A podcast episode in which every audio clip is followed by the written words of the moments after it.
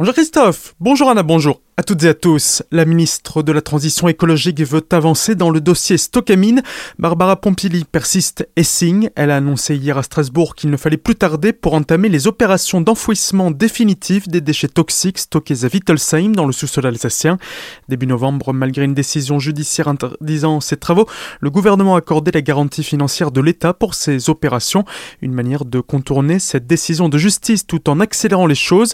Au grand dam des associations, collectivités et élus locaux qui militent pour l'évacuation de ces déchets, ces derniers présentant un risque important en termes de pollution de la nappe phréatique rhénane située juste en dessous.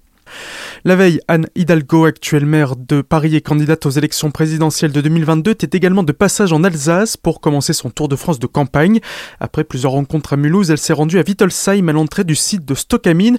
Elle y a déclaré que, si elle était élue, elle reviendrait sur la décision de confiner totalement ses déchets, décision qui s'apparente pour elle à un déni de démocratie. Pour la candidate, il en va du sort des générations futures. Autre visite ministérielle en Alsace ce mardi, celle de Bruno Le Maire. Le ministre de l'économie, des finances et de la relance s'est rendu au congrès national de l'UMI, l'Union des métiers et des industries de l'hôtellerie-restauration à Strasbourg. Objectif, parler aux professionnels du secteur et les rassurer dans ces temps compliqués, notamment en termes de recrutement. Il manque près de 30% de personnel au niveau national. Pour le ministre, il faudrait donc augmenter les salaires pour rendre ces métiers plus attractifs. Pour les professionnels, il faudrait donc moins de charges. Bruno Le Maire en outre déclaré que pour les restaurateurs et hôteliers, la meilleure solution restait encore celle du pass sanitaire leur permettant de rester ouverts. Passe sanitaire qui sera en tout cas obligatoire à Strasbourg lors des marchés de Noël pour manger ou boire à vin chaud et pas n'importe où. La mairie l'a confirmé hier. Il faudra être dans des zones dédiées fermées auxquelles on pourra accéder grâce au fameux sésame.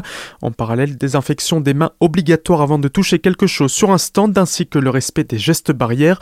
Chose qui risque d'être compliquée avec les milliers de visiteurs qui se rendent habituellement à Strasbourg pour les marchés. En tout cas, la police veillera au grain et amendera les contrevenants qui n'auront pas leur masque sur l'ensemble de la grande île. À Célestin, en revanche, pas besoin de passe sanitaire, du moins pour le moment.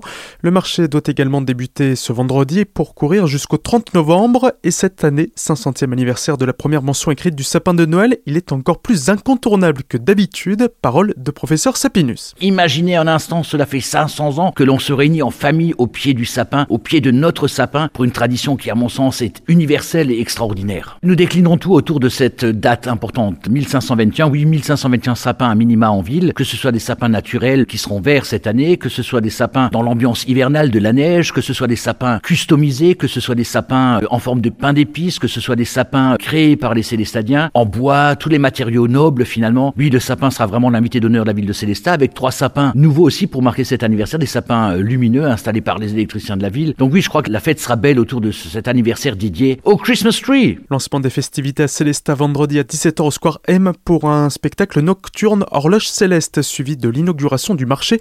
Le programme complet des animations de Noël est à retrouver sur le www.celesta.fr.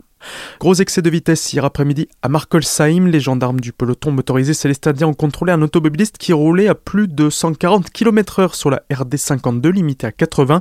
Son permis a été immédiatement retiré le chauffeur sera convoqué prochainement devant le tribunal de Colmar. Un gros manque de pots à Orbourvire. Il y a une quinzaine de jours, plus d'une dizaine de pots catalytiques ont été volés sur des véhicules stationnés devant un garage de la commune. Environ la moitié des voitures étaient neuves, les autres d'occasion. Les pots ont pu être dérobés grâce à une scie sabre sur batterie. Le préjudice s'élève à environ 20 000 euros, soit près de 1500 euros par pot, hors taxe.